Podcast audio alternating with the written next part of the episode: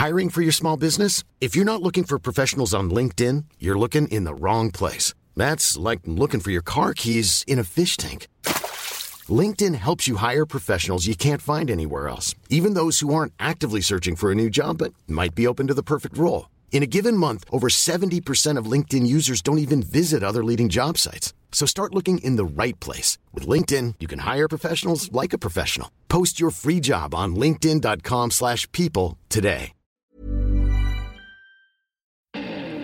Hallo und herzlich willkommen auf meinem Podcast. Der Podcast, der euch aus eurer Zwangsjacke befreit oder eben reinbringt. Je nachdem. Letzte Woche haben wir bereits viel über das Domina-Dasein gesprochen. Im zweiten Teil lernt ihr heute noch viel mehr über mich kennen, wie ich dazu gekommen bin, einen Podcast zu starten und wie es für mich war, nun offiziell eine Prostituierte zu sein. Fühlt ihr auch eine Vorliebe in euch, die raus will? Erzählt mir gern eure Geschichten und schreibt mir eine Mail an info@nika-macht.com oder meldet euch über WhatsApp. Einfach mal machen. Es gibt nichts, was es nicht gibt.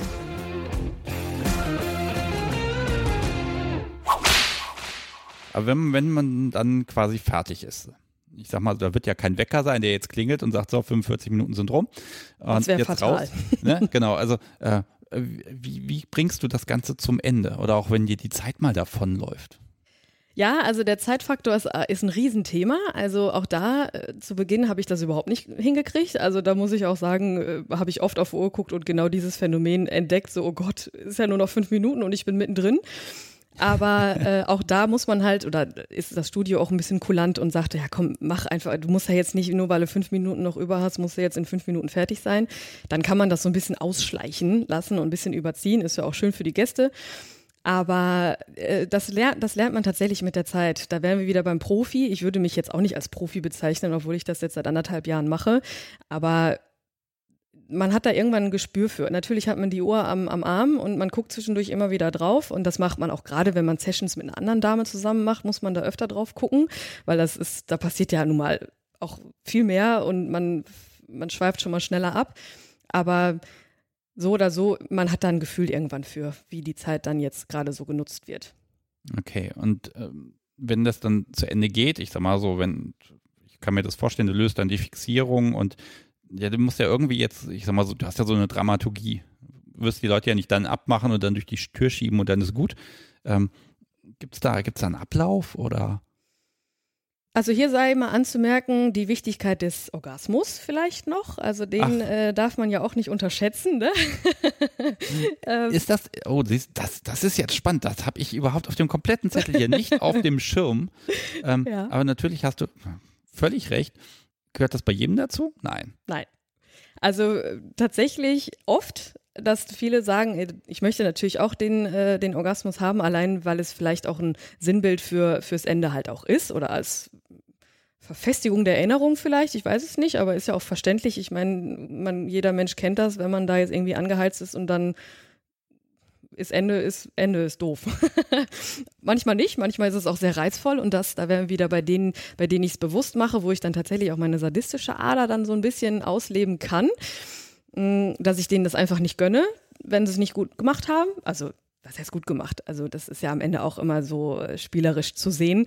Wenn ich der Meinung bin, das war jetzt nicht gut, was er getan hat, dann je nachdem, was wie meine Laune so ist und wie ich auch inwieweit ich das mit dem Gast ausleben kann, kann ich dann schon sagen, so, na, das ähm, üben wir dann jetzt aber nochmal beim nächsten Mal, ne? Und das ist dann jetzt hiermit beendet. Ich habe gerade ein bisschen drüber nachgedacht, weil meine Perspektive ist so ein bisschen, äh, für mich hat Spielen, BDSM überhaupt nicht zwingend mit dem Orgasmus zu tun. Ne? Ich weiß, dass das ist, ich bin da jetzt auch nicht der Durchschnitt, aber das muss nicht sein. Und deshalb habe ich das jetzt wahrscheinlich völlig übersehen. Wobei, da, da müssen wir vielleicht nochmal diese Abgrenzung machen. Äh, ich nehme mal den Begriff Prostitution. Wie weit gehst du da? Wie ist das abgegrenzt? Kannst du das beschreiben?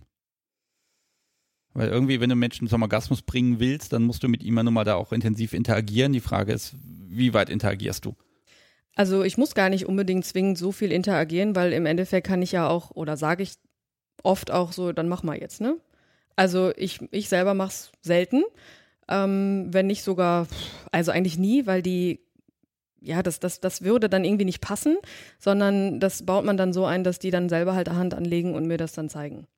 Okay, ja, da ist natürlich dann der Zeitfaktor wieder spannend, weil das kann dauern oder er geht schnell, man weiß es nicht. Das lernt man innerhalb der Session tatsächlich. Also das merkt man, wie, wie sensibel die Leute sind. Okay. Mhm. Was tust du? Die, ne, die, sind da zugange und du, du wartest oder liest eine Zeitung oder ich meine, das ist ja, das ist ja tote Zeit oder, oder interagierst du da weiter, ich sag mal, ins Ohr flüstern, unterstützen, nochmal ein bisschen draufhauen und also das ist gar nicht ganz und gar keine tote Zeit. Das ist sogar eigentlich sogar für viele die spannendste Zeit, weil denen das super gefällt, wenn ich denen sage, was jetzt passiert. Also klar, die ganze Session über sowieso, aber gerade wenn ich dann sage, so und jetzt bist du dran und ich will was sehen und so, das, da kann man ja auch super äh, auch verbal mitspielen. Aber ist jetzt nicht so, dass ich jetzt eine Zeitung rausnehme oder so. Also es sei denn, es ist gewünscht, kann ja auch sein, weil gerade ähm, Ignoranz ist ja auch immer ein sehr oft gewünschter Teil des Ganzen, dass ich bewusst denjenigen ignoriere und er dafür kämpfen muss für meine Aufmerksamkeit. Aber ich sag mal so, es ist jetzt nicht so, dass ich jetzt nicht voyeuristisch auch veranlagt bin. Also sprich, ich finde das eigentlich super interessant, immer den Menschen dabei zuzusehen. Und damit, es ist eine Win-Win-Situation. Ich gucke es mir gerne an und derjenige guckt mich dabei an und ich, ja, ich zeige ihm dann halt durch Blicke oder durch irgendwie durch den Raum laufen oder irgendwie berühren noch in irgendeiner Form, zeige ich ihm ja, okay, ich muss, äh, ich muss jetzt irgendwie was machen, aber das finde ich auch gerade cool. Und manchmal ist es auch so, dass die dann sagen, okay, wir müssen jetzt noch mal kurz Pause machen, weil sonst ist gleich vorbei. Kann man auch wieder mitspielen. Ja, okay. okay. Das ist wirklich, ist wirklich spannend. Ich ärgere mich gerade, dass ich diesen, diesen Punkt tatsächlich so übersehen habe. Jetzt haben wir den Orgasmus. Ja. Jetzt haben wir die Sauerei. ah. Ja, also, worauf ich so ein bisschen hinaus mag, ist so dieser, äh, du hast den Punkt, es ist zu Ende, man muss Mensch muss sich einmal umziehen, das mit dem Geld muss auch noch irgendwie geklärt werden. Vielleicht spricht man auch noch, noch mal und reflektiert vielleicht, was passiert ist. Gehört das dazu? Also das mit dem Geld wird vorher gemacht, allein, dass man das aus dem Kopf hat. Ah. Das passiert vor der Session, weil es wäre ja auch irgendwie, weiß ich nicht, es wird auch einfach nicht passen. So, das macht man vorher und dann ist vorbei, dann ist gut. Die Zeit nach dem Orgasmus ist somit die wichtigste sogar, weil natürlich könnte man jetzt da, da gibt es auch gibt es den Markt für und gibt es auch die Bediener für, dass die dann wirklich sagen, okay, ich bin dann jetzt weg, dass die dann die Leute dann, also die Mädels, dass sie die dann da liegen lassen und duschen lassen und gar nicht mehr irgendwie wiederkommen. Ich bin da eher immer so eine, die dann halt ja so ein bisschen denen noch den Raum gibt. Ne? Dann klar ein paar Sekunden, du als Mann weißt es wahrscheinlich am besten. Kurz nach, nach dem Orgasmus ist man nicht ansprechbar, da muss man erstmal wieder gucken, so wo man ist und überhaupt. Naja, ich bin da äußerst sarkastisch und boshaft danach. Okay, Okay. Ich bin da so, so wie so ein Rohrspatz, boah. Gut, aber die meisten Gäste sind wirklich so, dass die dann halt so ein paar Sekunden brauchen und erstmal wieder ankommen im Raum. Und dieses Ankommen im Raum ist immer, ist eigentlich die beste Beschreibung des Ganzen, weil da fällt halt super viel von denen ab. Also im wahrsten Sinne, der Druck ist raus. Und dann ist erstmal Stille und dann guckt man erstmal, okay, wie ist er jetzt drauf und so. Und dann wird auch noch danach gesprochen und dann gehe ich meistens aus dem Raum raus und sage hier, entweder du kannst nochmal duschen gehen oder zieh dich an, wie du magst äh, und ich komme dann gleich wieder. Und dann sieht man sich danach nochmal und dann bringe ich den auch raus. Jetzt findet der Orgasmus ja am Ende statt. Wie ist denn das, wenn das irgendwie aufgrund des, des Session-Konstrukts mittendrin stattfindet? Gibt's das? Ja, das gibt es und das ist auch manchmal sogar so gewünscht, denn gerade die masochistisch veranlagten Menschen, die finden das sogar ganz gut, wenn das so ziemlich am Anfang sogar passiert, weil die den den Nutzen daraus ziehen, diesen, diesen Schmerz danach, also das Sexuelle ist ja dann sozusagen verflogen. Und dann geht es denen ja nur darum, das alles noch zu verarbeiten und vielleicht auch die Schmerzgrenzen auch zu testen. Jetzt nicht in Schmerz in Form von geschlagen werden oder so, aber oft ist es ja so, wenn der Orgasmus vorbei ist, ist man im Kopf schon ganz woanders. Also dann ist auch, wie gesagt, der ganze sexuelle Anteil weg und dann genießen die es umso mehr, noch ein bisschen geärgert zu werden. Was heißt ein bisschen? ja, das stimmt. Man ist hinterher einfach so ein bisschen ausgewechselt. Ne? Und ich sage mal so, so Geilheit macht, also muss ich für mich immer sagen, Geilheit macht blöd. Wenn ja, ich spitz so. wie Nachbars Lumpi bin, dann denke ich nicht mehr klar. Dann da bist du sicherlich nicht alleine. Ja, ne? also klar, wenn, wenn ich das dann tatsächlich mit allen Sinnen genießen will, dann ist es vielleicht tatsächlich gar nicht schlecht zu sagen, okay, das am Anfang abhaken und dann bin ich ja, anders da.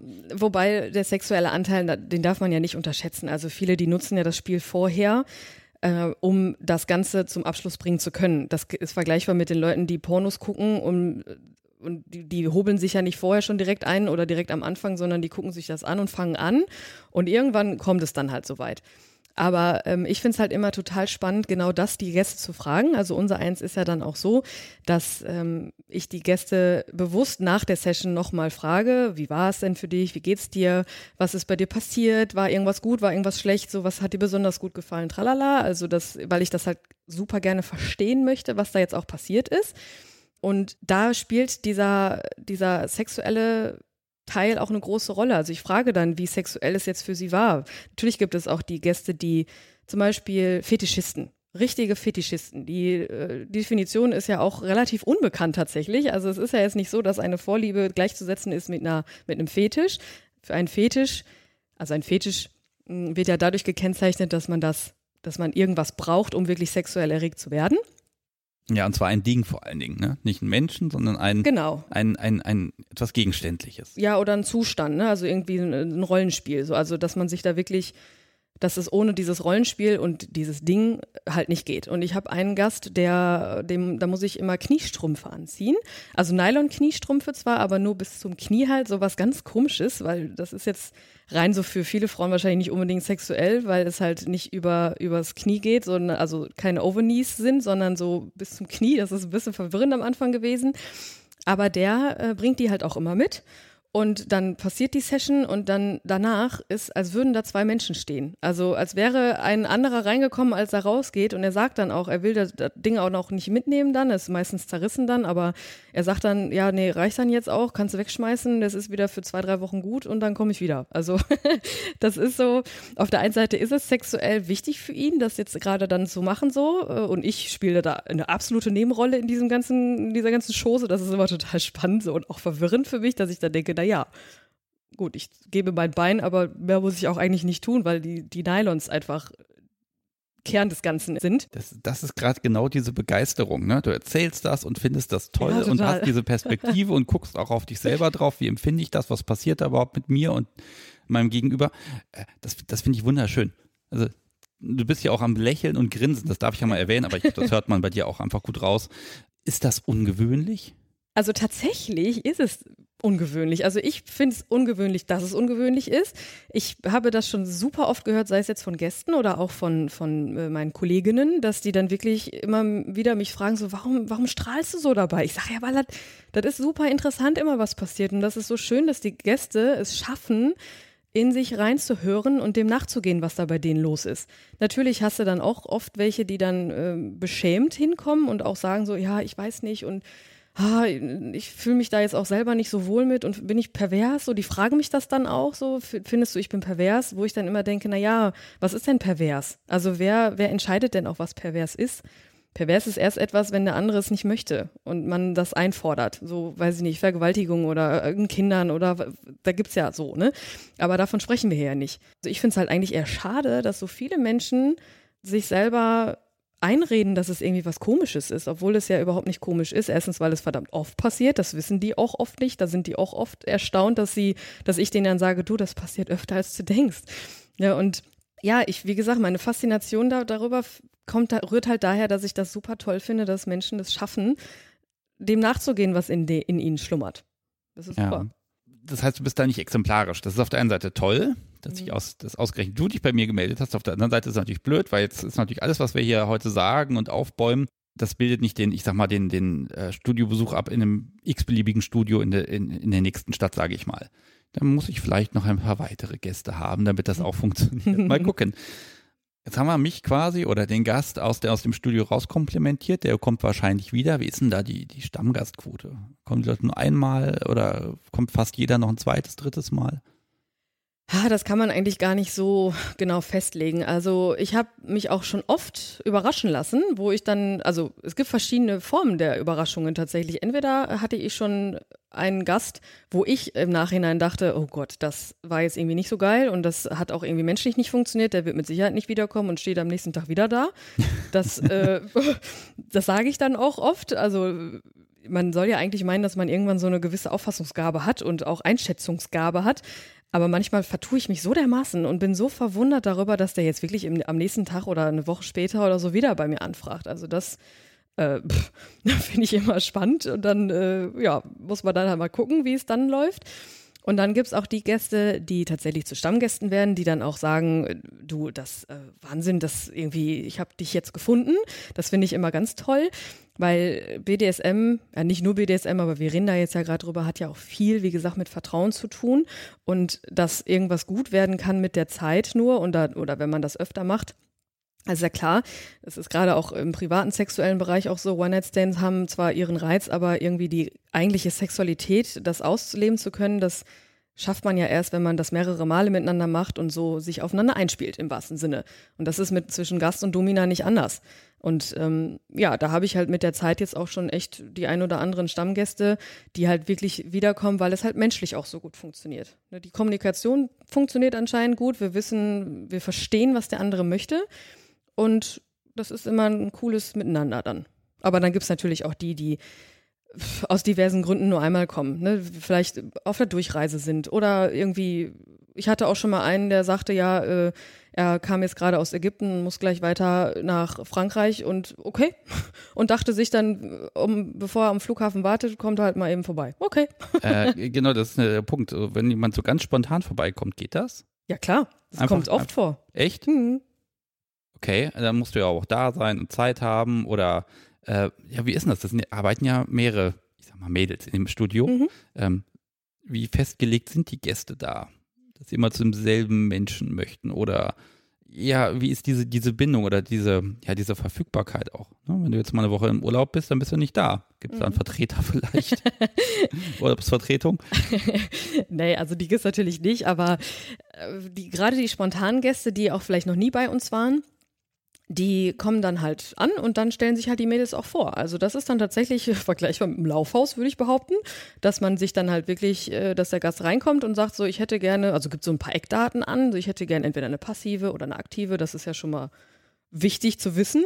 Und wenn er jetzt sagt, er hätte gerne eine aktive, keine Ahnung, mit braunen Haaren so, dann kommt die Hausdame und sagt, du, du, du, stell dich mal vor. So, und dann stellen wir uns vor. Innerhalb kürzester Zeit, man geht rein, man stellt sich vor, geht wieder raus und dann entscheidet der Gast. Okay, ja, das finde ich aber spannend, weil das bedeutet, also ich, hm, ich hätte jetzt gedacht, okay, das wird wirklich nach Terminplan und ist alles ein bisschen durchgeplant und das heißt, du gehst da hin, um zu arbeiten und hast eventuell gar keine Termine, sondern das kann halt einfach kommen. Genau. Das ist aber auch gar nicht schlimm. Also ich finde es sogar spannend, ne, wenn es klingelt und alle gucken sich an, so, hä, wer ist das? Hattest du einen Termin? Ne, du? Ne, okay. Das ist dann immer so der Moment, wo wir dann alle total aufgeregt sind und äh, sagen, oh, na, wer wird's sein, so, ne? Ja, Nervenkitzel vor allen Dingen. Ne? Was, in einer halben Stunde werde ich irgendwas völlig Abstruses möglicherweise tun. Was kommt da jetzt, ne? Und was ganz oben steht, ist ja immer so, kenne ich diesen Menschen? Das ist natürlich immer so die Frage der Fragen, weil natürlich ist ja auch, auch wenn die Wahrscheinlichkeit relativ gering ist, kann es ja tatsächlich sein, dass man die Tür aufmacht, gerade bei spontanen Gästen, wo man vorher nicht miteinander mit geschrieben oder mit telefoniert hat, kann es sein, dass die Tür aufgeht und äh, vor dir steht jemand, der mal irgendwie, der ein Freund von dir ist oder ein Arbeitskollege oder so. Kam das schon vor? Ein Arbeitskollege nicht, aber ein Kunde tatsächlich. Also ich bin ja, ich habe ja noch ein anderes Leben, also primär eigentlich ein anderes Leben. Das, was ich hier mache, ist ja eher so ein Ausflug. Und äh, ja, das war ein total lustiger Tag irgendwie. Und ich habe mich auch, also ich habe mich eigentlich gar nicht mehr eingekriegt, weil das waren so viele Zufälle. Ich weiß gar nicht, ob man das Zufall jetzt nennen mag, aber diesen Menschen, den habe ich halt äh, den am Vormittag noch in anderen Konstellationen gesehen. Okay. Äh, okay, dann steht er da, du sagst, sagt, ich kenne ich oder Nee, der kannte mich natürlich nicht. Ich kannte ihn ja jetzt auch nicht. Ich habe ihn aber gesehen und ich wusste, wer es ist, weil es halt vorher, er war halt vorher ähm, bei uns im Unternehmen als Kunde und äh, die Arbeitskollegin, die für ihn zuständig war, die hat kam halt vorher auch zu mir und hat mir hat sich halt ein bisschen so mit mir darüber unterhalten, wer das jetzt ist und so und ja und dann, als ich ihn dann abends wieder gesehen habe, äh, kam es dann auch dazu, dass er mich dann gewählt hat sozusagen und dann haben wir die Session gemacht und dann frage ich ihn natürlich auch immer so, na, ne, wo kommst du denn her? Magst du erzählen so? Was machst du denn? Und dann hat er mir das halt so erzählt und ich wusste ja, das, ich wusste das ja alles schon. Und dann ist das immer total witzig, wenn die Gäste dann sagen, ja, kennen Sie sich denn da auch aus? Also was machen Sie denn beruflich? Und äh, ne, und du denkst dir, ja, Junge, ich, oh Gott, ich habe dich voll gesehen. so. Ja, gut, aber das ist das ist manchmal auch der, der Kontext, ne? Du erwartest nicht dort auf ein bekanntes Gesicht zu treffen, also erkennst du den Menschen auch eher nicht. Ach, ich hatte das, in Hamburg hatte ich das tatsächlich einmal, aber jetzt nicht im Domina-Kontext, sondern im Swingerclub-Kontext. Da habe ich ja auch äh, ja, in Anführungszeichen einer, äh, bin ich einer normalen Tätigkeit nachgegangen. Und das war morgens im Büro. Ich wusste, mein Chef hat ein Meeting und äh, der kam dann an und dann kam mein Chef sogar noch in mein Büro und sagte, ja, können Sie den noch so ein bisschen bespaßen? Ich muss mir noch eben ein paar Notizen machen und so. Und ich mache die Tür auf und dann ist das mein Stammgast aus dem Swinger Club, den ich sonst halt in Ledertanga und Maske kenne. Also so, das, das in dem Moment weiß ich noch ganz genau. Er guckt mich an, ich gucke ihn an. Ich habe gemerkt, wie, wie das Blut in meinen Kopf schoss. Und ich sag, also wir kennen uns nicht, ne? Nein, nein, wir kennen uns nicht, alles cool. Und dann, der war halt so, so cool, dieser Mensch, weil der, weil im Nachhinein kam mein Chef halt auch an und meinte, kennen Sie den? Der hat so von Ihnen geschwärmt. Ich sage, nö, nö, nö, ich kenne dich. so. Ja. Ich sag mal so, wenn, wenn wirklich mal der Fall ist und da äh, ich sag mal, jemand aus dem Freundeskreis plötzlich vor der Tür steht, ich glaube, man kann damit irgendwie umgehen. Ne? Es sind ja dann auch beide dort. Genau, also das ist so frei nach dem Motto, ne, was in Vegas passiert, bleibt da und das ähm, ist da auch so. Also wie gesagt, auch wenn ich über die Geschichten der Gäste spreche, würde ich ja niemals irgendwie, abgesehen davon, dass ich die wahre äh, Identität desjenigen oft auch selber nicht kenne, aber bei manchen tatsächlich schon, weil man sie halt auch kennt aus Medien oder so. Aber ich würde ja nie da äh, in einer Podcast-Folge erzählen, so heute war der und der da. Den kennt ihr alle. Das macht man einfach nicht. mach, mach das mal, ich wäre gespannt, was nein, passiert. Danke, nein. Ähm, was mich noch brennend interessiert ist, wer kommt da überhaupt? Also äh, klar, Männer, habe ich jetzt verstanden. Nicht nur. Mädels, Paare. Ähm, Altersstruktur so ein bisschen. Gibt's da was, einfach so ein bisschen, so ein bisschen Background? Da würde ich mich echt drüber freuen, wenn du ein bisschen was sagen kannst.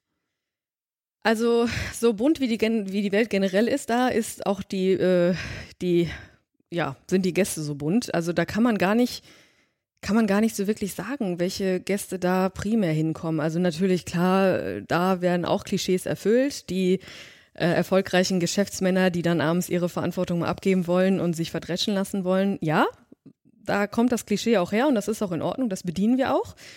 Und das macht auch Spaß. Also das merkt man auch richtig, wie die das dann umso mehr genießen, wenn man dann mal wirklich auf die eindrischt und da fällt vieles von denen ab. Aber es gibt auch von jung bis alt, also mein jüngster Gast war 19, der älteste 75. Also da gibt es alles und auch Pärchen und auch Frauen, die da alleine hinkommen. Beim Pärchen würde mich tatsächlich mal interessieren, ähm, was, was da erwartet wird. Hier ist mein Mann, ich mag mit dem nicht, mach du doch mal, aber ich bin gern dabei. Nee, tatsächlich eher so, das finde ich super schön zu beobachten immer, dass die Pärchen wirklich zu einem kommen und ähm, sozusagen mich als Hilfe sehen. Also das dann, das ist vorher vorbestimmt, die, weiß nicht, eher, also nee, tatsächlich oft sie dominant, er devot. Das ist öfter als andersrum, dass sie dann da hinkommen und sagen, so, äh, du kümmerst dich jetzt mal um meinen Mann und ich gucke mir das an. Also das äh, ist, also das hat auch wirklich was sehr sexuell Erregendes, auch für mich, dass, dass ich dann denke, so, okay, krass, diese Frau, die setzt sich jetzt wirklich auf diesen Thron und es gibt Throns, ja, es gibt Throns auf Natürlich- einem Thron. natürlich hier. gibt es einen ja, Thron. ja, ja, ja. Und der ist auch total pompös und Leder und Holz und Gold und keine Ahnung. Aber da setzt sie sich dann drauf und äh, guckt sich das an, wie ich mit ihrem, also wie wahrscheinlich ja, wie mein Verständnis von Dominanz ist, im Gegensatz zu ihrem Verständnis. Und sie genießt es dann halt total, ihre sadistische Ader ausleben zu können und sich das anzugucken. Und dann sitzt sie da auch und du siehst in ihrem Gesicht, sie grinst dann und sieht so richtig so, ja, genau, das ist es jetzt. Der wird richtig verdroschen und ich gucke mir das an. das ist schön.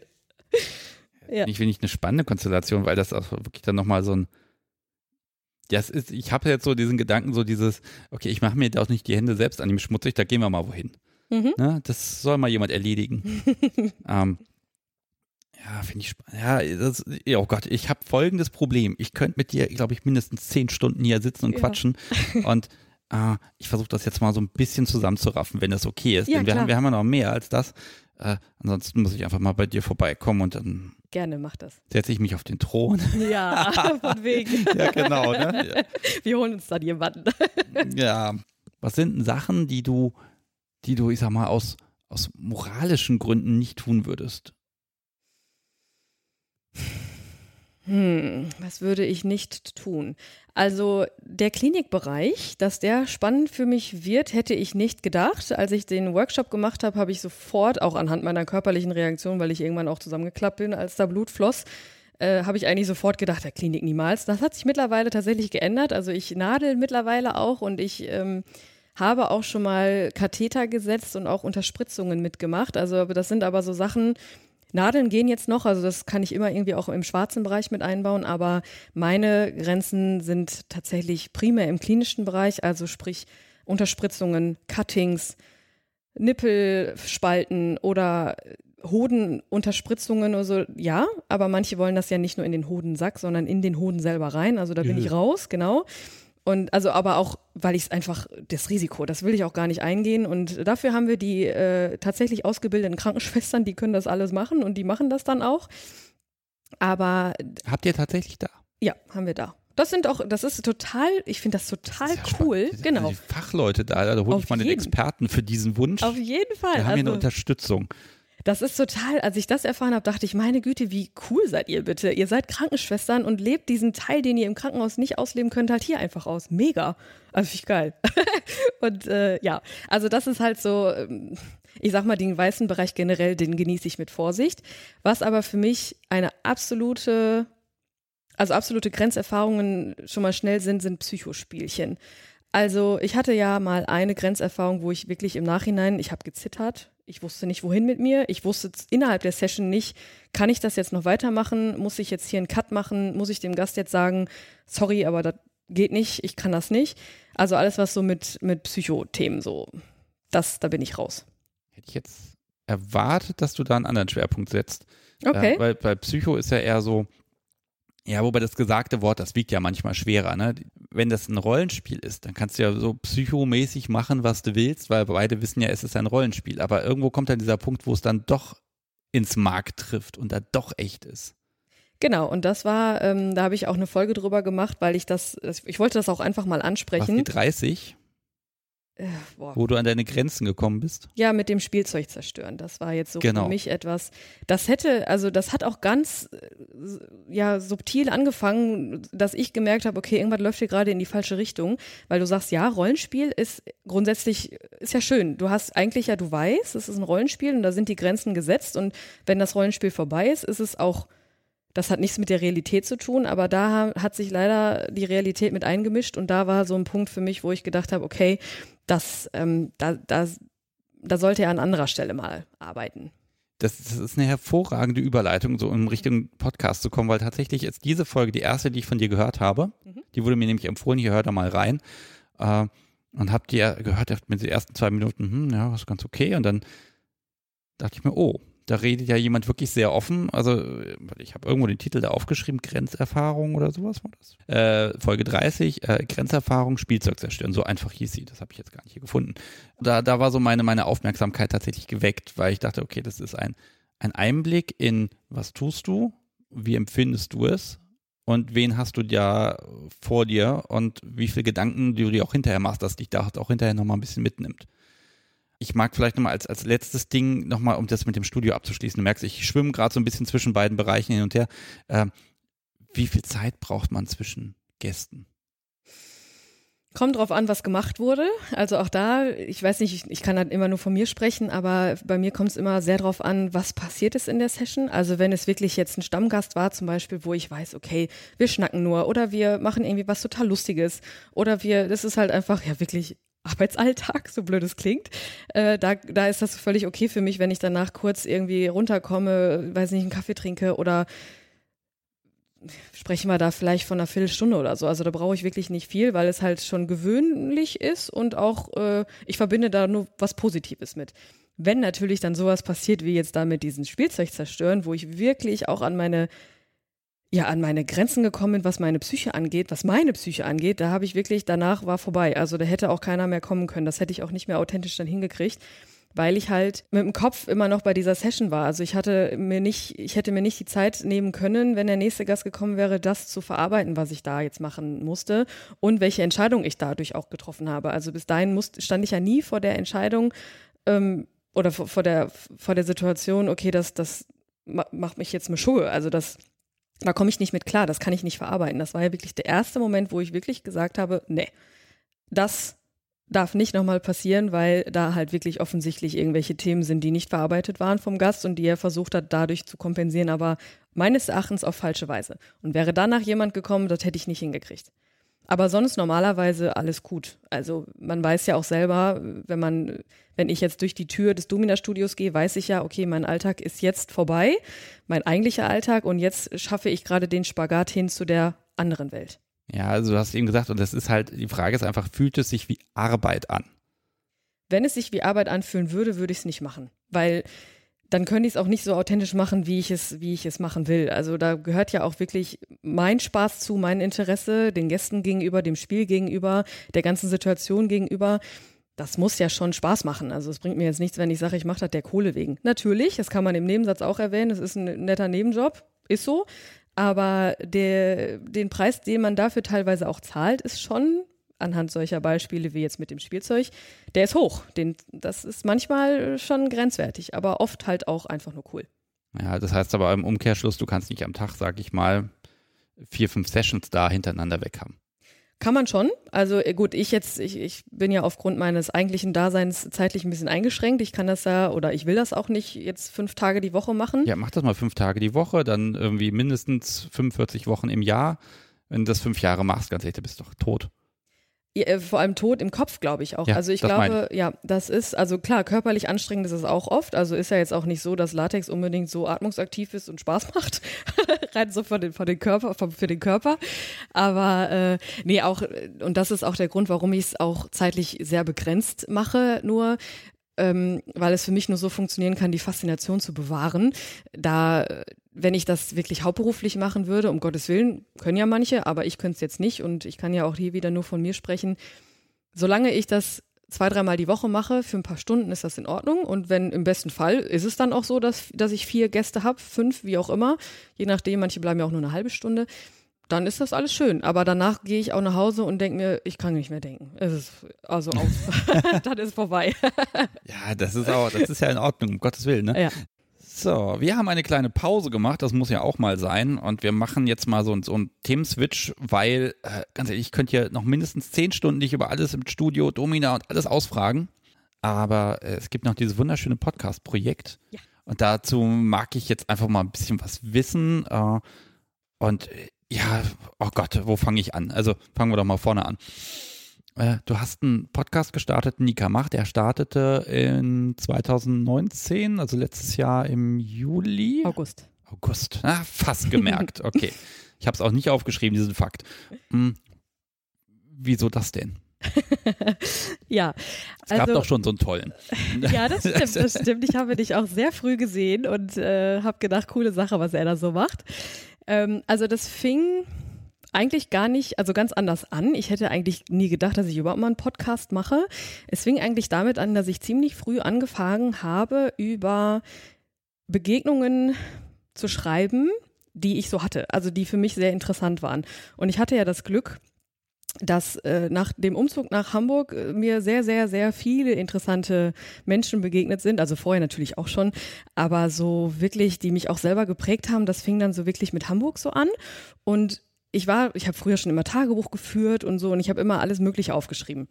So, und dann, das habe ich dann auch gemacht, wenn die, alle Menschen, die ich in Hamburg irgendwie kennengelernt habe, wie gesagt, die mich in irgendeiner Form fasziniert haben, darüber habe ich ähm, mir Notizen gemacht, beziehungsweise halt das einfach runtergeschrieben, wie es für mich so wirkt, diese Begegnung. Und darüber wollte ich dann ein Buch schreiben. Das war auch ziemlich früh für mich klar, dass ich das irgendwann mal machen möchte. Weiß ich nicht, weiß ich nicht, auf dem Gymnasium hatte ich auch Deutsch-LK, also ich habe schon immer gerne geschrieben. Und äh, wenn es dann private Geschichten sind, ist es natürlich umso schöner und geht leichter von der Hand im wahrsten Sinne. Und ja, das habe ich dann gemacht und habe das immer gesammelt alles. Und dann, als ich nach Düsseldorf gezogen bin, habe ich dann ja, auch da weiter aufgeschrieben, habe aber gedacht, ja gut, was machst du denn jetzt eigentlich daraus? Also mittlerweile hatte ich ja schon diverse Geschichten und wollte dann aber erstmal im ersten Moment anfangen, ein Buch zu schreiben darüber. Ja, wie machst du jetzt, wie schreibst du ein Buch? Natürlich hätte ich ja, ja irgendwelche. total einfach, ein Buch zu schreiben. ja, soll man meinen, aber nein.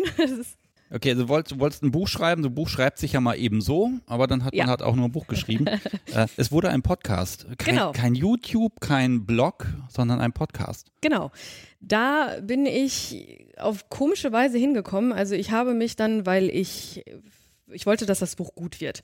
Und dann habe ich gedacht, okay, parallel zum Buch, um es auch irgendwann vermarkten zu können, dachte ich, wäre es einen guten Blog zu machen. Wie macht man einen Blog? Keine Ahnung. WordPress? Keine Ahnung. Hätte ich natürlich jetzt auch auf YouTube irgendwie mir Videos angucken können, aber habe ich mir gedacht, nee, ich brauche jemanden, der mich da an die Hand nimmt und auch jetzt nicht nur per Fernschalte, sondern ich brauchte jemanden, der sich mit mir an einen Tisch setzt und das angeht. Dann habe ich eine Agentur gefunden in Düsseldorf, die mir da helfen sollte, eine Seite zum ersten Mal so aufzubauen. Und der kam dann, also mit dem ich da zusammengearbeitet habe, der kam dann irgendwann auf die Idee so, du, du musst darüber sprechen.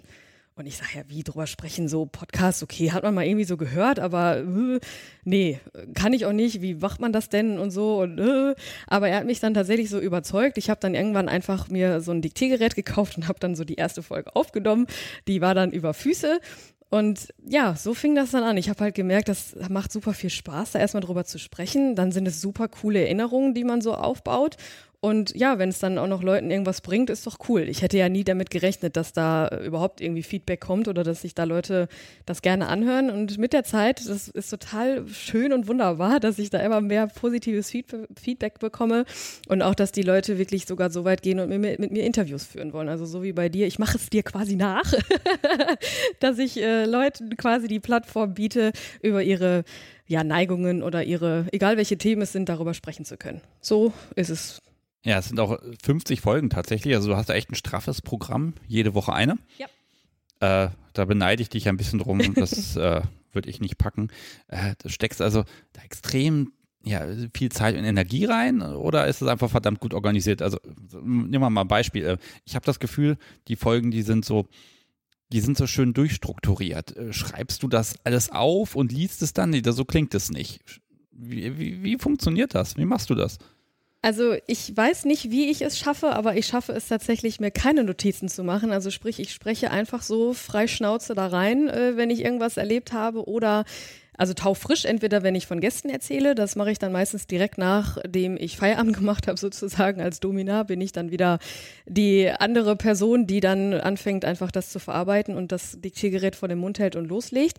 Aber ich habe dann halt ziemlich schnell auch erkannt, okay, die Sachen, die ich bisher so aufgeschrieben habe von Menschen, also von Begegnungen mit Menschen, die außerhalb der Domina-Geschichte passiert sind, die kann ich halt auch super mit da reinsprechen. Und auch wenn ich die vorher schon aufgeschrieben habe, habe ich das dann halt so dazu genutzt, ähm, aus meinen Erinnerungen heraus einfach mal drauf loszuquasseln und auch aus meinem Privatleben dann so ein bisschen zu erzählen. Somit hatte also nicht jede Folge äh, was mit Gästen zu tun, sondern auch aus den Begegnungen, die ich vorher hatte. Ja, ich bin da völlig fasziniert gewesen, weil ähm, auf der einen Seite redest du über deine Arbeit, aber auch eben über das Persönliche. Ich, ich mag mal da wirklich eine rausgreifen. Es gibt zwei Folgen. Ähm, die habe ich gestern nochmal gehört, 25 und 26. Äh, mit denen sollte man vielleicht nicht anfangen. Also 25 ist nämlich Mama, Papa, ich bin Domina, so heißt sie. Ja. Und du heulst da Rotz und Wasser ins Mikrofon rein. Und ich habe gesagt, oh, wow, das ist aber jetzt mutig. Es ging halt darum, dass du dich vor deinen Eltern outen wirst mit dem, was du tust. Und ich sag mal, ich will jetzt nicht spoilern groß. Sag mal, es gibt dann eine Folge davor, völlig fertig, und eine Folge danach, und die muss man dann einfach hören, äh, äh, was dann dabei rausgekommen ist. Und ich fand das so unglaublich nah. Da bist du wirklich sehr nahbar und man, man denkt sich, okay, das ist nicht geskriptet, das ist jetzt hier kein, kein Schauspiel oder so, sondern du gibst da tatsächlich einen Einblick in deine Persönlichkeit. Ja. Das finde ich toll. Danke dir. Also ich, ich wollte von Anfang an den Podcast so nah wie möglich machen. Also witzigerweise bei dem Thema Nahbarkeit ist ja so eine Sache, äh, aber Unabhängig davon wollte ich halt klar auch Geschichten erzählen, um die Welt an sich, diese BDSM-Welt aufzubrechen. Aber ich wollte von Anfang an, dass die Leute auch mehr, mehr und mehr von mir erfahren und auch ja, sehen, dass ich halt am Ende auch nur ein einfacher Mensch bin. Und gerade bei den Folgen, die du jetzt gerade genannt hast, das war eine Zeit, die sehr prägend für mich war und die auch, also das, werde ich nie vergessen, auch wie meine Eltern reagiert haben und so. Und Hintergrund war aber eigentlich, dass ich ja angefangen habe, dann den Podcast zu machen und habe dann immer so gedacht, ja, meinen Eltern erzähle ich das irgendwann mal und alles gut. Und ich komme tatsächlich aus ja gutem Elternhaus. Also meine Eltern haben äh, schnell oder früh darauf geachtet, dass ich halt auch gut im Leben klarkomme und deshalb habe ich ja auch dann mein Abitur gemacht und habe dann auch eine Lehre gemacht und habe auch studiert und habe alles so gemacht, was irgendwie so gesellschaftskonform gewünscht ist und deshalb war es für mich halt umso schwieriger, meinen Eltern zu sagen, so, das habe ich jetzt alles gemacht, aber ich muss euch da jetzt doch noch mal was sagen, was so ein bisschen ausbricht. und äh, ja, das kann der eine oder andere vielleicht verstehen gerade. Also da kann man halt nie alt genug für sein, dass es das Thema Eltern oder ich sag mal Bezugspersonen, dass das immer ein bisschen schwierig ist, wenn man da denen was sagen muss, was vielleicht nicht ganz so normal ist. Ne? Wobei auch da wieder die Frage ist, was normal ist, aber viele, wie viele Menschen haben Probleme, ihren Eltern irgendwie zu sagen, keine Ahnung, ich bin homosexuell oder ich habe irgendwelche, irgendwelche anderen Dinge. Also alles, was irgendwie so ein bisschen schwieriger ist, da scheitert es schon mal schnell. Das trauen sich viele nicht. Und äh, umso mehr habe ich auch irgendwann gemerkt, okay, der Podcast, das ist ja eine schöne Sache und das macht mir super viel Spaß und alles cool, alles Suche, aber irgendwann kam ich an den Punkt, wo ich gedacht habe, irgendwas ist in mir, wo ich feststelle, dass irgendwas, irgendwas funktioniert hier gerade nicht. Klar habe ich auch erst gedacht, so meine Eltern, bis die, also die wissen, wissen die über was Podcast ist, weiß ich nicht, so und habe dann das immer so wieder vor mich hergeschoben, wie man das dann halt so macht. Und habe aber irgendwann festgestellt, okay, jetzt ist es soweit, dass ich es nicht mehr aushalten kann. Ich kann keine weitere Folge machen, ohne vorher mit meinen Eltern drüber zu sprechen, weil ich brauche einfach deren Segen. Das ist, hat den Hintergrund, dass ich schon immer ein sehr intensives und intimes ähm, Verhältnis zu meinen Eltern hatte. Und ja, das war auf jeden Fall ein wichtiger Meilenstein in dieser ganzen Sache, dass ich denen das sage. Ähm, hast du den Segen denn jetzt bekommen? Also wir spoilern es jetzt doch einfach mal. Ja, ich habe nicht nur den Segen bekommen, es ist sogar so, dass meine Mama mittlerweile meine Folgen runterschreibt. Also sie schreibt alles, was ich, was ich aufnehme, schreibt sie runter. Also sie ist quasi so die erste, die quasi, ja, die das erfährt, was in der Folge kommen wird. Und mein Vater, und das ist. Toll, Wahnsinn.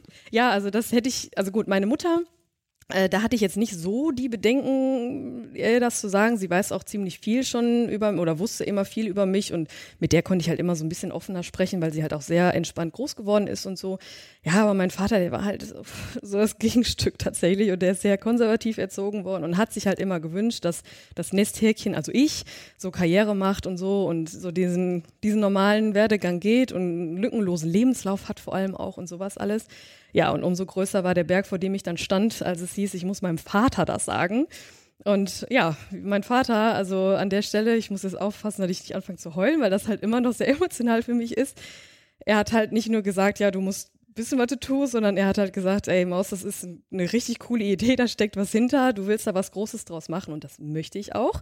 Dazu später gleich noch ein bisschen mehr, aber ja, er hat gesagt, das ist eine coole Sache, du bist da so lange dran, du hast da schon so viel Zeit und, und Herzblut auch reingesteckt. Ich stehe hinter dir und ich folge dir auf jeden Fall auf Spotify und äh, ja, das war halt ein Moment. Wahnsinn, also ja. echt, echt toll und da mal ganz, ganz großen Respekt auch vor, vor der, vor der Offenheit. Und liebe Hörer, ihr, ihr könnt das jetzt nicht sehen, aber die Tränchen, die kommen schon so ein bisschen. Also das, das war wirklich für dich unglaublich wichtig und äh, ich, ich gratuliere einfach, dass du das auch gemacht hast, dass du dann gesagt hast, ich gehe zu meinen Eltern, ich erzähle das und deshalb ist es da kannst du jetzt super entspannt sein und hast auch noch ja. Unterstützung. Ne? Das ist wirklich toll. Allerdings, also da bin ich meinen Eltern auch sehr, sehr, sehr dankbar für. Und äh, ich kann auch wirklich sagen, das war der beste Schritt, den ich machen konnte. Also ohne dem wäre es auch nicht gegangen. Ich meine, natürlich, nicht jeder hat das Verhältnis zu seinen Eltern wie ich jetzt, aber andere haben es und jeder hat irgendwie so Bezugspersonen und Offenheit ist einfach das Wichtigste da. Und wenn man die Leute dann im Nacken hat, dann kann einfach nichts mehr schiefgehen.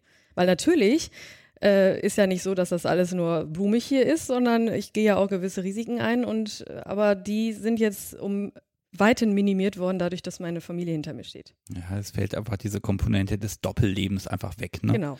So, lass mich zum Podcast nochmal eine Frage stellen. Für wen ist der denn? Wer soll den denn hören? Also, wer ist deine Zielgruppe? Da hast du ja bestimmt eine Analyse gemacht und dann festgestellt, die Leute, die brauchen das.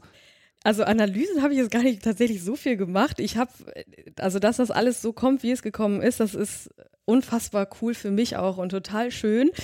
Eben weil es vielleicht auch nicht unbedingt meine Idee war, einen Podcast zu machen, sondern weil ich da so ein bisschen reingeworfen wurde, habe ich auch einfach dann mal angefangen zu erzählen.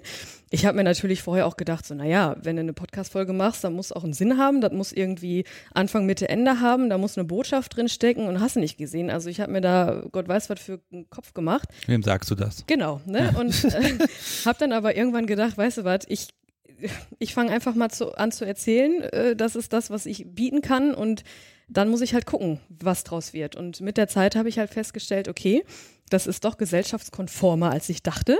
Also zumindest anhand der Feedbacks, die ich bisher so bekommen habe. Und das ist wunderbar, was ich da für Feedbacks bekomme. Also anhand, also an der Stelle kurz zu meinen Hörern, vielen Dank. das ist echt total toll, was ihr da so macht.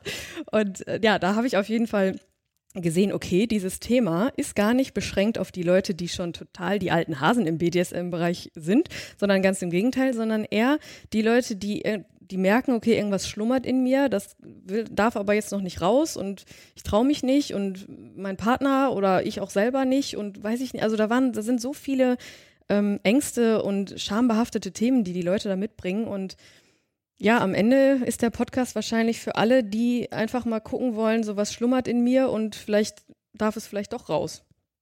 Du gehst auch so ungezwungen einfach mit um, ne? Du, du, du haust das da raus und hier Füße und da boah, also, ne, du, du, erzählst einfach und du erzählst vor allen Dingen Anekdoten, ne, und zwar ganz, ganz viele äh, und das hat man immer ganz selten. Also du hast ja jetzt nicht so dieses, ich ja, 90, über 90 Prozent kann ich nicht reden, das hast du ja in allen anderen Medien. Und die 10 Prozent, die müssen dann eben reichen, damit die Leute sich ein Bild machen können. Das funktioniert nicht. Ne? Und auch ich, ich finde das eben schön, du hast ja eben die, wirklich diesen Fokus auf Domina im Studio erstmal. Äh, bleibt das dabei? Ich meine, irgendwann gibt es doch da nichts Neues mehr. Also ich glaube, bis das soweit kommt, wird es noch ein bisschen dauern, aber ja, damit sprichst du was Gutes an, denn anhand der Feedbacks und der ganzen Zeit, ja, das, das hat mir irgendwie so gezeigt, okay, das, da muss ich was Größeres draus machen. Also ich bin super gerne Domina und ich werde es auch eine Zeit lang sein, aber am Ende wird es ein Mittel zum Zweck dazu sein, da was Größeres draus zu machen und deshalb habe ich tatsächlich jetzt auch mein Buch fertiggestellt, mein erstes. Aha, wie heißt das? Äh, das das verrate ich noch nicht, das darf ich noch nicht verraten, weil das äh, ist noch nicht so ganz so fertig, aber so in den letzten Zügen, sagen wir mal so. Aber ähm, das, ja, das ist, dass ich mir den Traum jetzt erstmal erfülle, ist schon mal cool und es wird sehr alltagstauglich sein und auch auf diverse ähm, Bereiche anwendbar sein und es wird auch der Anfang einer ganzen Reihe sein. Also da kann man sich drauf freuen, glaube ich. Ich hoffe, dass ich das gut hingekriegt habe. Mal gucken. Äh, okay, also, okay, dann will ich jetzt aber schon wissen, ist das ein Roman, ist das ein Sachbuch, was ist es? Es ist kein Roman und es ist auch kein Sachbuch. Es ist sozusagen eine Mischung aus ähm, Geschichten, die ich im Podcast nicht erzählt habe bisher, aber auch die ich schon erzählt habe, nur noch intensiver und detailreicher, noch detailreicher. Und es ist ähm, eine, ein Weg, also es soll einen Weg darstellen, den Leuten zu helfen dabei, konsequente Entscheidungen zu treffen und dann auch ins Handeln zu kommen. Also wirklich aus sich heraus zu handeln und nicht fremdbestimmt zu bleiben.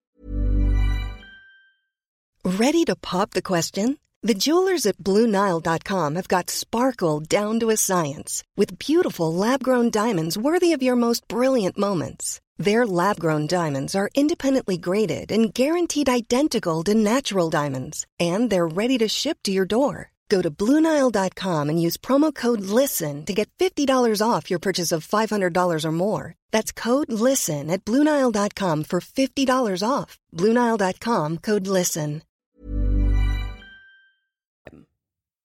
Den Zusammenhang, den musst du mir nochmal aufdröseln. Ja, das, äh, das habe ich ja selber durchgemacht, das Ganze. Also ich habe ja auch ganz lange ganz gut funktioniert und habe also alles so irgendwie erfüllt, was von mir so erwartet wurde und habe aber ziemlich schnell gemerkt, okay, irgendwas bleibt ja auf der Strecke und das bin ich selber. Also ja gut, ich habe jetzt Stu zwei Studiengänge abgeschlossen, das ist okay, aber ich, ha, gut, der zweite Studiengang, also Psychologie, äh, der hat mir sehr viel gebracht. Ja, da, da, beziehst du dich auch immer wieder drauf, wo ich denke, ja, so Hintergrundwissen ist manchmal gar nicht doof.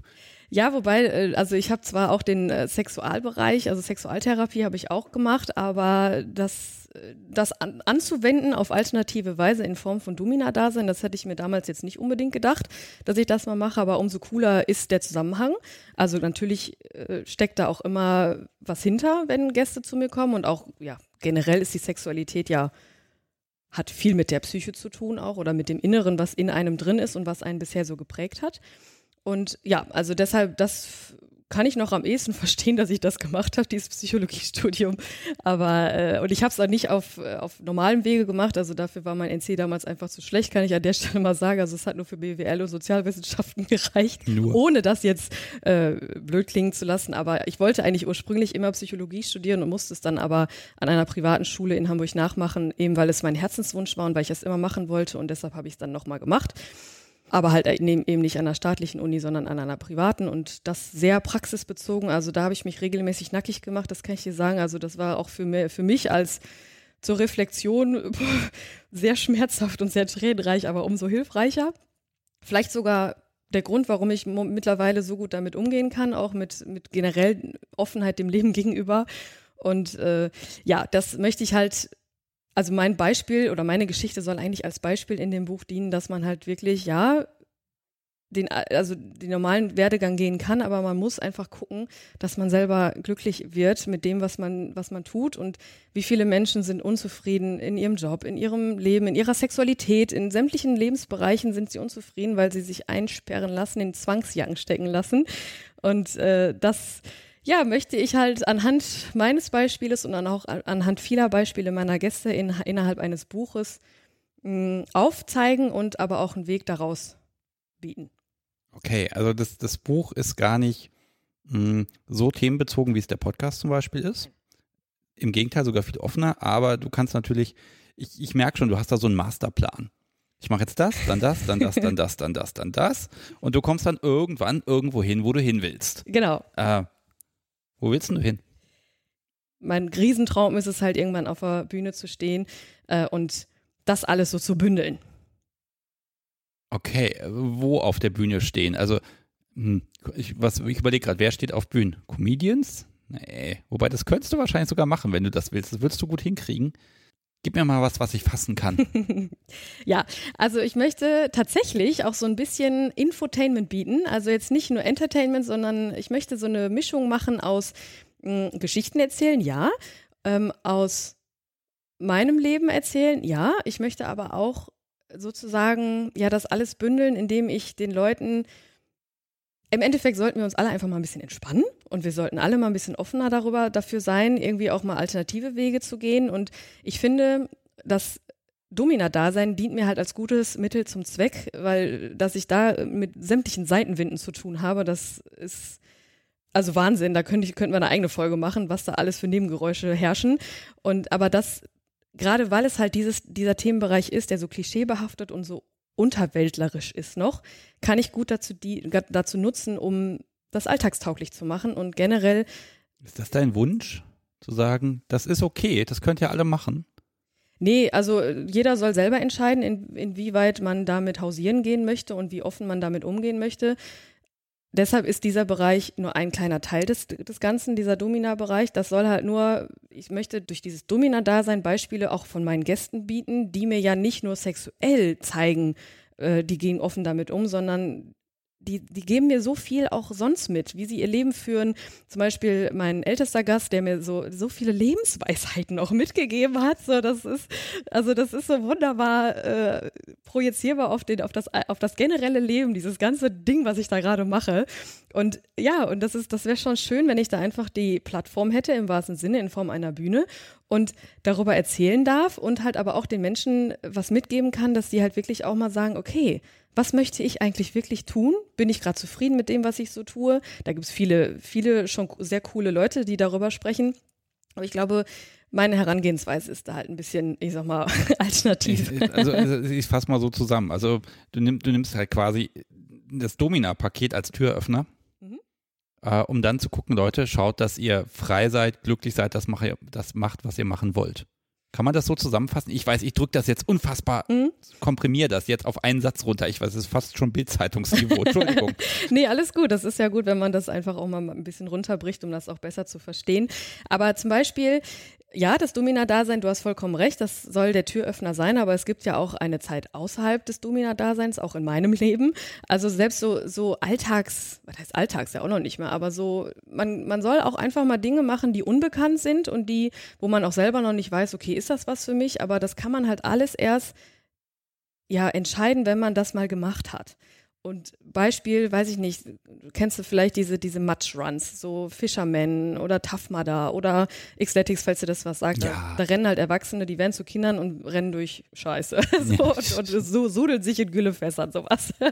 Das habe ich jetzt auch dreimal schon gemacht. Echt? Und ja, und das sind halt auch wieder so, so Momente in meinem Leben, wo ich am Anfang gedacht habe, meine Güte, was tust du dir da an? Aber nachher, das ist so cool gewesen und wie man sich dann fühlt vorher, mittendrin, nachher, was das einem, was das einem gibt.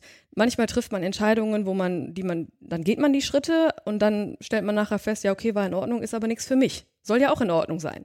Das habe ich auch schon gemacht. Aber ich kann das halt jetzt erst alles entscheiden oder feststellen, nachdem ich es getan habe. Ja, wie gehst du damit um, wenn was schief geht? Wenn du wirklich voll gegen die Wand fährst. Ich hab, bin schon oft gegen eine Wand gerannt, also so ist nicht. und äh, ich mittlerweile, und das hört sich ein bisschen doof an, aber es ist wirklich so, ich sehe alles als Lehre. Also es ist überhaupt nicht schlimm, wenn man auch mal so ja wirklich vor der Wand rennt, dann das Wichtigste ist halt, man hat ja immer die Wahl. Entweder man bleibt halt liegen und, und verliert sich in dem Opferdasein oder man steht wieder auf und sagt, ja, okay, war eine scheiß Idee, aber okay, weiter, next, next so. Ne? Das ist, ach, das ist alles so herrlich und deshalb ist das so, so cool, wenn, wenn man halt auch vor die Wand fährt. So blöde klingt, aber man muss es tun, um weiterzukommen. Ja, man muss ja nicht immer wieder vor dieselbe Wand fahren. Ne? Ich glaube, da ist immer der Punkt, äh, dass man sich dann umorientieren muss. Genau. Ja, aber es gibt das auch alles ein bisschen Sinn, weil wirklich diese, diese Begeisterung, die du hast, das scheint so du bist so ein Mensch, es gibt diese Menschen, die sind so unglaublich lernwillig, die wollen Neues erfahren, erleben, weiterentwickeln, nochmal was probieren, was Neues machen. Das sind Menschen, denen wird nie langweilig. Ich glaube, dir wird nie langweilig. Nee, spätestens, wenn mir langweilig wird, dann probiere ich halt irgendwas Neues aus. Also das ist ja auch das, mal ganz ehrlich. Ich meine, klar, vielleicht bin ich da auch ein bisschen extrem, ich weiß es nicht, aber für mich ist das vollkommen in Ordnung. Aber mir hilft es zum Beispiel, wenn ich jetzt irgendwie gerade so nicht mehr und das ist, glaube ich, auch nur menschlich, wenn ich jetzt mal denke, so, boah, der Podcast, boah, nee, ich kann, ich habe keine, ich kann gerade, habe keine Idee für eine neue Folge oder so. Ja, dann buche ich mir bei der VHS einen Töpferkurs oder so und mache dann irgendwie sowas ganz anderes oder weiß ich nicht, irgendwas mache ich, was überhaupt nichts damit zu tun hat, aber das inspiriert mich dann wieder. Ich weiß nicht, ob ich mache es einfach so und für mich funktioniert und funktioniert super und vielleicht schaffe ich es, dass es auch für andere funktioniert. Also wenn, wenn das Buch dann da ist, dann bin ich gespannt. Ich bekomme natürlich ein Exemplar. Natürlich. Ja, natürlich. wunderbar. ja, irgendwie zu irgendwas muss der Podcast ja auch gut sein. Wenn ich dann hin und wieder mal was zum Lesen kriege, ist das ja auch schön. Nein, ganz, ich habe ja ganz tolle Hörer, die mich hier super unterstützen. Ähm, ich gibt, es hätte ich fast vergessen tatsächlich, weil ich habe so lange keine komplette Folge mal mehr hier zu zweit aufgenommen. Es gibt noch dieses, äh, die Tradition des Dings der Woche. Hast du ah, da etwas? Ja, das habe ich. Pass Ach, sehr auf. schön. Ich muss mir das mal eben holen. Und ich gebe es dir einfach mal in die Hand und dann kannst du gucken und raten, was es ist. Okay. Ich habe hier ein blaues, etwas wie ein eiförmig, ein bisschen dünner als ein Ei, würde ich sagen. Aber so von, von der Größe kommt das ganz gut hin, mit einem Schlüsselanhänger dran. Also es ist ein Schlüsselanhänger, da steht auch was drauf. Was da drauf steht, ist eigentlich egal. Okay, ja, so zwei, also das sind diese, diese Strichmännchen, die jetzt vögeln. Also von daher. Mhm. Okay, auf der Rückseite ist ein, ein Plastiknipsel, den kann man, glaube ich, rausziehen. Ist das ein Knopf? Mhm. Kann man den drücken? Ja, den kannst du jetzt drücken, weil der Nupsi da noch dran ist. Also den Nippel durch die Lasche ziehen solltest du gerade nicht, aber okay. so passiert halt jetzt nichts. Okay, also wenn ich das da rausziehe, dann würde was passieren. Dann würde was passieren. Was würde denn passieren? Es wäre sehr, sehr laut. Als kleiner Hinweis.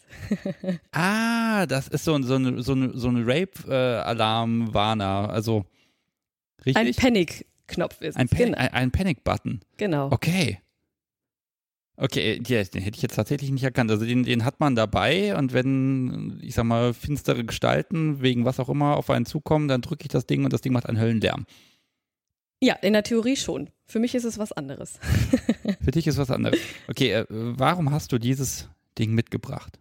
Dieses Teil trage ich mit mir rum, weil es ein sehr cooles Symbol dafür ist, wenn ich dann tatsächlich doch mal irgendwie Zweifel habe, was mit dem, was ich gerade oder an dem, was ich gerade mache. Hintergrund ist, dieses Teil habe ich vom Gesundheitsamt geschenkt bekommen. Das war ein sehr prägender Tag für mich. Ah. ja. Oh. Und damit, äh, ja. Ich mache mal ein Foto, wenn ich das darf. Ja, klar, gerne. Das Teil ist symbolhaft dafür da, also für den Tag, den werde ich nie vergessen, als ich erst beim Ordnungsamt war und dann beim Gesundheitsamt dieses Teil bekommen habe und draußen im Regen stand und festgestellt habe, okay, ich bin jetzt offiziell eine Prostituierte. Ach, du leitest ja hier perfekt durch die Sendung. uh, okay. Ich wollte, das hatte ich nämlich eben schon, wir haben eine kurze Pause gemacht, da meine ich, das haben wir völlig vergessen, woher weißt du das alles, woher kannst du das alles, etc. Da gibt es ja so, du hast nur gesagt, da gab es einen Workshop. Mhm. Ähm, das heißt, du warst beim Gesundheitsamt, was, was musstest du denn da tun? Also du bist tatsächlich da angemeldet? Als Prostituierte tatsächlich? Gibt es yep. da Abstufung? Ja, ich habe einen Prostitutionsschein. Okay. Äh, wie kommt man zu dem Ding? Ja, das ist äh, auch eine, ein Teil dessen, des Ganzen gewesen, wo ich mich immer wieder gefragt habe, was tust du hier, verdammt? Also, gerade weil ich halt vorher dieses absolut andere Leben geführt habe, äh, habe ich halt gedacht, ja gut, dann fängst du halt jetzt mal als Domina an, ne? Pff, mal gucken. Und ja, Pustekuchen, also klar, ich bin super froh, dass ich diesen Workshop gemacht habe. Den muss man auch machen. Also ist jetzt nicht so, dass man jetzt sagt, okay, ich bin jetzt Domina und kann das alles. Was, also, ist, was ist denn dieser Workshop? Es sind sogar mehrere gewesen. Also da lernt man alles Mögliche an Schlagtechniken, an Utensilien, an wie man sich, wie man Vorgespräch führt. Selbst das lernt man, weil das ist wichtig, das ist sehr wichtig, dass man ein gutes Vorgespräch führt, wo man auch ja, Dinge über den Gast erfährt, um es dann auch entsprechend gut machen zu können. Man lernt, wie man mit Gästen umzugehen hat. Man hat sogar menschliche Übungsflächen für, äh, für Schlagtechniken und sowas. Also das, auch da gibt es ja Menschen, die sind heilfroh, wenn sie da äh, die Fläche spielen dürfen oder sein dürfen. Das ist total cool. Und ja, also da lernt man halt alles, was, was man braucht, um wirklich auch das gut machen zu können und auch um Gefahren um zu umgehen und auch um ja wirklich das Ganze authentisch zu machen. Äh, ich bin da gerade ein bisschen fasziniert. Wo gibt es denn diese Workshops? Gibt es nicht an der Volkshochschule? Äh, nee. Wer, wer, wer, wer, trägt denn das? Also, oder ist das vielleicht was beim TÜV oder von der IAK? Nein, also, nehmt mal ganz ehrlich, habe ich, also von, das ist ja, das ist ja wirklich so ein Ausbildungsworkshop in dem Bereich. Ja. Sowas gibt es? Ja, also ich sag mal so, es ist jetzt, es wird tatsächlich im Studio selber gemacht von erfahrenen anderen Mädels. Also um das Ganze mal einfach runterzubrechen. Es ist jetzt nicht so, dass man da irgendwie am Ende so ein Zertifikat bekommt, außer die Spuren von dem Sklaven, der da gerade die äh, Elf geschrien hat, weil man doch noch nicht so einschätzen konnte, wie hart man schlägt. Aber nein, das ähm, das handelt bestimmt auch jedes Studio anders, aber da, wo ich halt bin, da haben die gesagt, so du musst erst den Workshop machen, um da vernünftig äh, wirklich Teil des Teams werden zu können. Das ist super, weil ähm, da gibt es sicherlich auch andere. Ja, hier fang mal an, hier ist eine Peitsche, viel Spaß, genau. der Rest, das kommt dann schon mit der Zeit. Hauptsache bringst Kohle, ist einfach so. Also das gibt's halt auch, aber bei uns ist es halt anders gewesen und da bin ich sehr dankbar für, dass ich das so mitmachen durfte und da habe ich halt die Grundlagen gelernt und das ist auch wichtig, dass man das macht. Okay, also das ist, wie gesagt, ich habe das am Anfang völlig unter Tisch kehren lassen, ne? Weil was befähigt dich dazu, ne? Das ist, äh, da habe ich jetzt so meine Sicht als aus Sicht der, der Freizeit-BDSMer, muss ich mal sagen. Ähm, ähm, da gibt es ganz viele Dinge, wo man sagt, hm, das sind so erweiterte Praktiken, das machen nur ganz wenige Leute, da braucht man viel Erfahrung für. Also da, da du hast ja nun mal eine Kundenerwartung und die geht relativ schnell von 0 auf 100. Das muss halt gezielt fit gemacht werden. Und dann lernst du halt am Objekt. Das ist, ich glaube, ich wie Führerschein machen. Ja, wirklich. Ne? Du wirst dann auf die Leute losgelassen und dann guckt man mal, aber es sind noch andere da, die da so einen Blick drauf haben.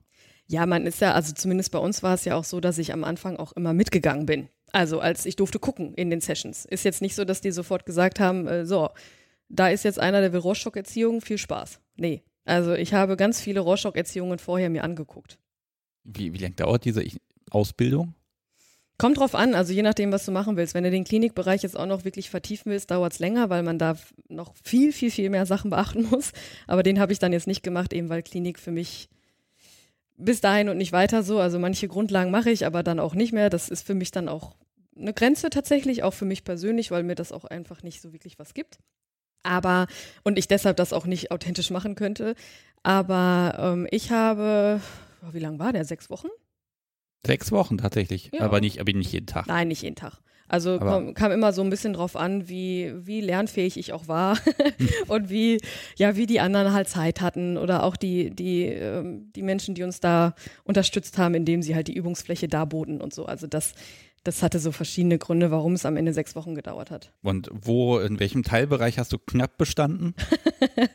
also was, was, du hast ja gemerkt, so, hm, du hast ja wahrscheinlich in alles wirklich mal reingeschnuppert. Ja wo sagst du so, das, also Klinik hast du, okay, hast du so ein bisschen außen vor gelassen, aber was ist, so, ein, so ein Wunderpunkt, wo du sagen würdest, na, muss ich nicht. Oder da, das fällt mir schwer, das gut zu machen. Ich glaube, die Formulierung passt am besten.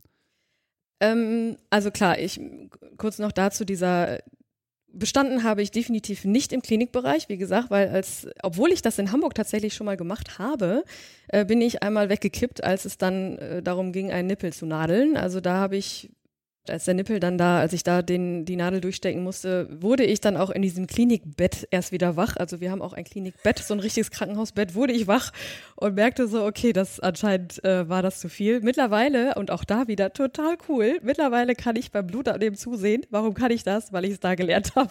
Also das ist so, so cool. Das ist Selbsttherapie gewesen in, in coolster Form. Also das ist mittlerweile schon alles wieder gut. Aber ja, wie gesagt, den Klinikbereich, das habe ich, da habe ich dann auch festgestellt, okay, ist super interessant, aber nee. Ja, was für mich halt einfach, weil ich auch da wieder ist, ich kann es nicht, dieses reine Demütigen, ne? so reine Demütigungssession, wo ich den ganz, also wo ich eine Stunde, zwei nur damit beschäftigt bin, den zu beleidigen und runterzumachen und so, das, das bin ich einfach nicht. Das ist nicht meine Natur und da gibt es auch andere, die das weitaus besser machen können. Also ich, ich finde tatsächlich gerade die, den Grad der Professionalisierung finde ich, finde ich spannend. Also ich, ich kenne jetzt, ich glaube, drei Studios habe ich von innen gesehen. Mhm. Die waren jetzt nicht sehr groß. Das eine, da weiß ich sogar noch, weil das haben wir mal für eine Party angemietet. Das waren knapp 200 Quadratmeter, wie vier Zimmer, vier Spiel, Spiel Schrägstrich Themenzimmer und das Bad waren es, glaube ich. Das war also relativ, ich empfand das als relativ klein offenbar gibt es da noch ganz andere Dimensionen, weil wenn man sich wirklich Zeit nimmt, da Workshops zu machen, die Leute da ja einzuweihen, sage ich mal, in die Geheimnisse und, und, und die Kunst, die da auch dahinter steht. Da bin ich wirklich ein bisschen überrascht gerade. Ja, das ist aber ist am Ende und auch da wieder, das kann man auch aufs ganze Leben projizieren, das ist alles eine Frage des Willens, ne? Also man, klar hätten die jetzt auch sagen können, ja, mach mal, aber die, das ist halt deren Art und Weise, eine, ja, den guten Service zu bieten und deshalb macht man, nimmt man sich halt die Zeit und den Raum im wahrsten Sinne und da, wir haben auch nur sechs Spielzimmer. Nur, also ist schon relativ groß plus Bad, aber äh, riesig sind wir auch nicht. Ja, das Ding der Woche, also den, ich nenne ihn jetzt mal den, den Panik-Button, oder mhm. so heißt er ja, den Panik-Button, den, ja, den hast du mitgebracht, den hast du bekommen. Okay, was willst du mir dazu noch erzählen? Hilf mir mal. ja, das ist äh, tatsächlich ein gutes Symbol dafür, denn, also dafür, dass dass dieser, also dass dieses Teil erinnert mich halt immer wieder daran, dass ich, dass ich da nicht nur die Entscheidung getroffen habe, Domina zu werden, sondern dass ich mich offiziell dazu entschieden habe, und das war mir da noch nicht bewusst, eine Prostituierte zu sein. Also das ist, ich habe dir das bewusst mitgebracht, weil eine Prostituierte zu sein, ist ja für viele Frauen, und das war es für mich auch, also die Hölle, theoretisch. Also ich habe wirklich, als es dann hieß, ja, Workshop ist ja das eine, aber du musst dich jetzt, du musst ein Gewerbe anmelden und du musst dir jetzt so einen Bockschein, ja, es heißt ja auch Bockschein, musst du dir noch besorgen, du musst dir, du musst zum Gesundheitsamt und du musst zum Ordnungsamt. Da dachte ich, oh mein Gott. Himmel, ich kann doch jetzt nicht, genau. Du bist dann wirklich registriert ja. und mit allem Pipapo. Natürlich, natürlich gibt es ja auch da wieder die Mädels, die das so machen, aber nein, ich wollte das von Anfang an vernünftig machen und äh, ja, aber da gehörte dann auch der Gang zum Ordnungsamt und zum Gesundheitsamt hinzu. Und ich, ich kann es dir sagen, diese beiden Tage waren so unfassbar krass für mich. Ja, erzähl, erzähl mal. Also ich meine, man, man, klopft an, da sagt er herein, sagt er, hallo, äh, ich möchte mich jetzt hier als Prostituierte anmelden. Na, erstmal geht's ja. Äh, Formular und fertig. Ja, so ungefähr. Also, ja. also erstmal war es ja für mich so schon nochmal so, also als sie mir gesagt haben, so du musst jetzt, du musst das jetzt besorgen, habe ich echt gedacht, nee, das kannst du nicht machen.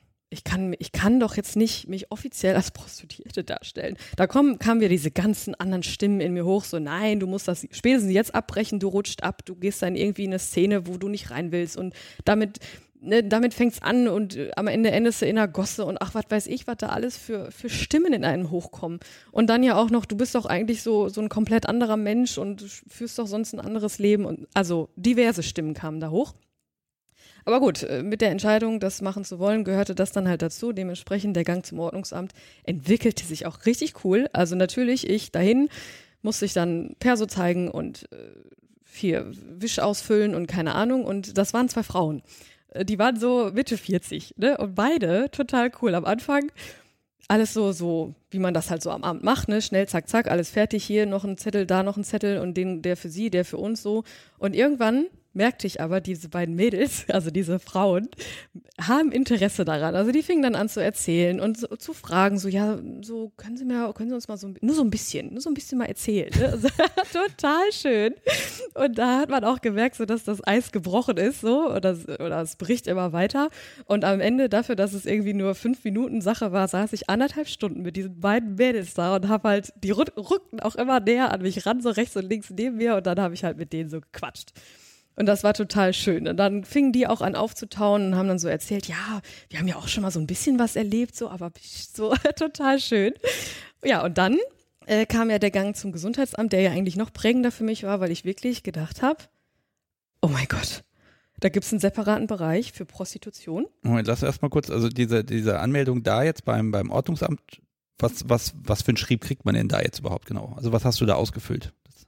Ja, man muss sich ja mit einem, mit einem, also man muss sich ein Nickname aussuchen, so wie man als Domina dann arbeiten möchte. Ja. Und äh, dann, ich weiß gar nicht mehr genau, was da alles so war. Auf jeden Fall musst du dich halt da vorstellig machen, dass du das bist und offiziell in Deutschland lebst und angemeldet bist und so. Ist das so eine Art Arbeitserlaubnis oder eine Lizenz oder was war das? Es interessiert ich- mich jetzt einfach mal, ob das jetzt im Podcast drin bleibt, das entscheide ich dann später. Aber es interessiert mich jetzt einfach tatsächlich mal persönlich, wie viel Bürokratie da dran hängt.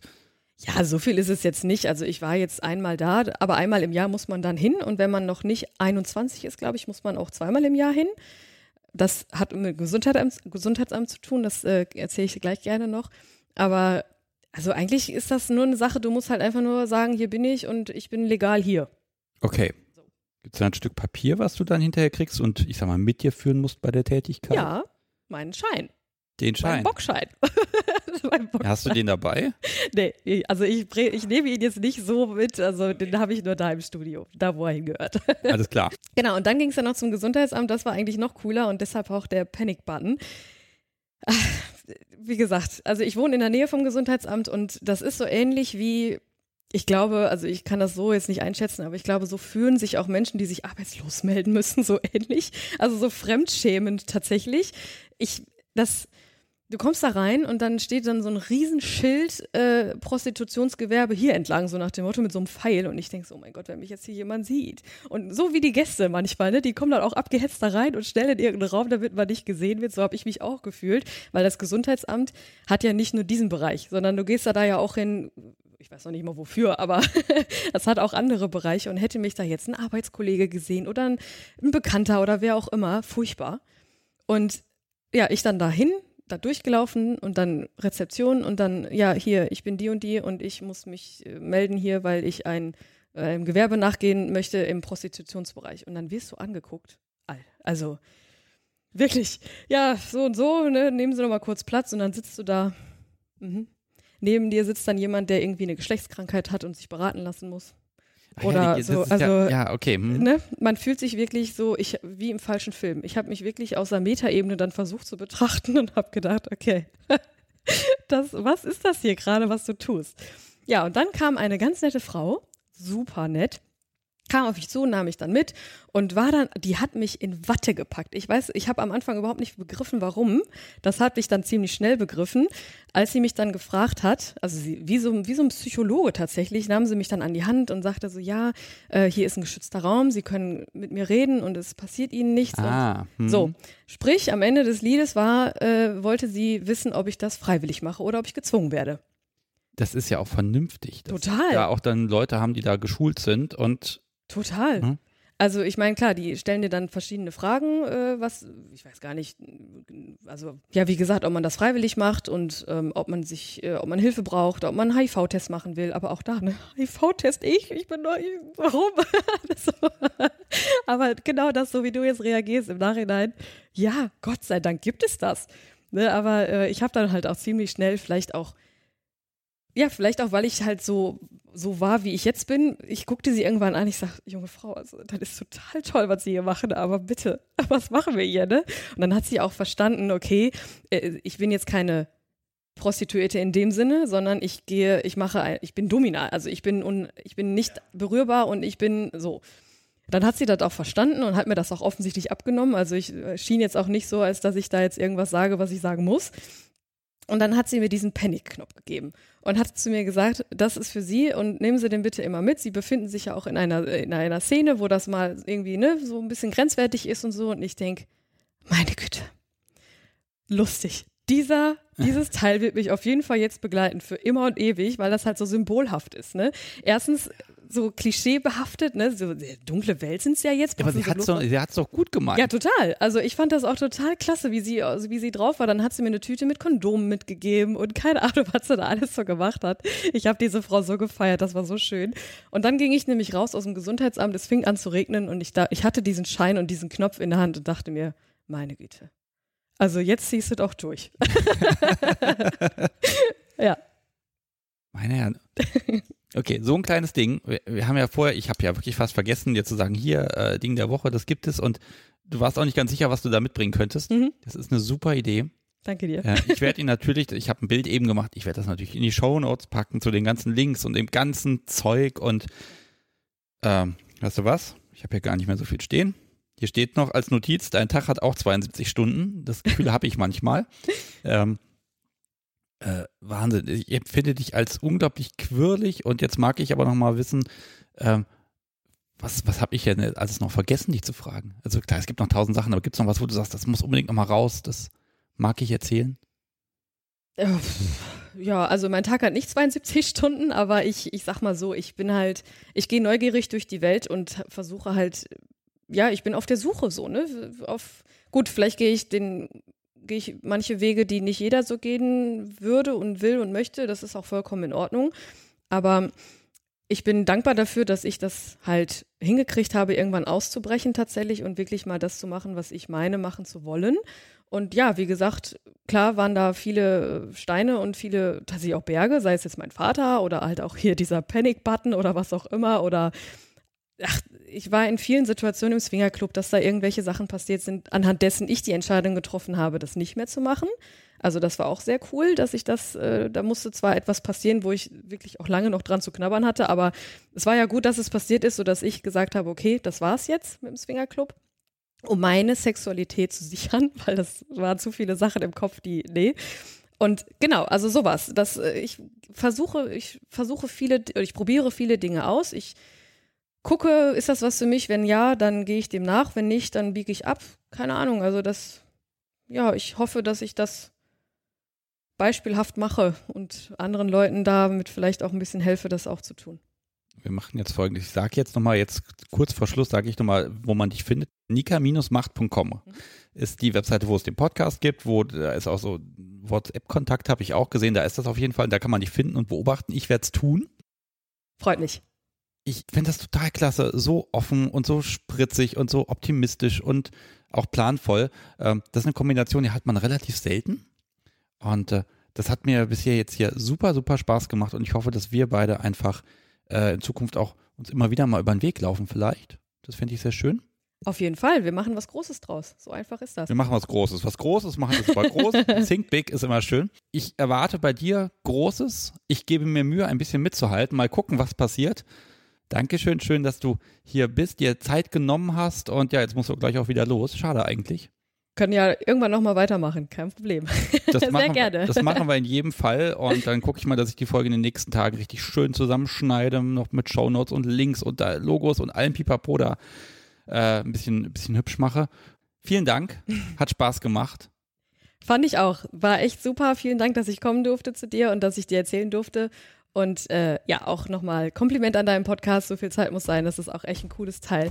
Und wir machen da einfach was Cooles draus und danke, dass ich kommen durfte. Ja, vielen Dank. Tschüss. Ciao. Und schon war mein Leben schlagartig wieder etwas anders. Wenn euch meine Podcasts gefallen, ihr euch wiederfindet, schreibt mir gerne eine Mail, schickt mir eine Sprachnachricht auf WhatsApp oder ruft mich an. Ich freue mich auf eure gnadenlos ehrlichen Geschichten. Die Kontaktdaten findet ihr unter jeder Folge.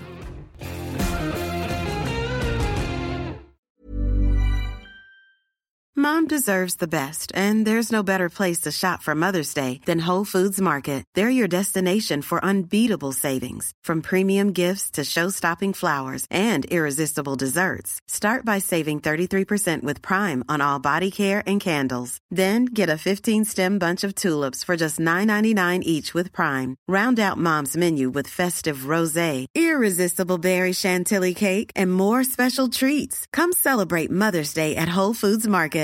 Imagine the softest sheets you've ever felt. Now imagine them getting even softer over time. That's what you'll feel with Bowl and Branch's organic cotton sheets. In a recent customer survey, 96% replied that Bowl and Branch sheets get softer with every wash. Start getting your best night's sleep in these sheets that get softer and softer for years to come. Try their sheets with a 30-night guarantee. Plus, get 15% off your first order at bowlandbranch.com. Code BUTTERY. Exclusions apply. See site for details.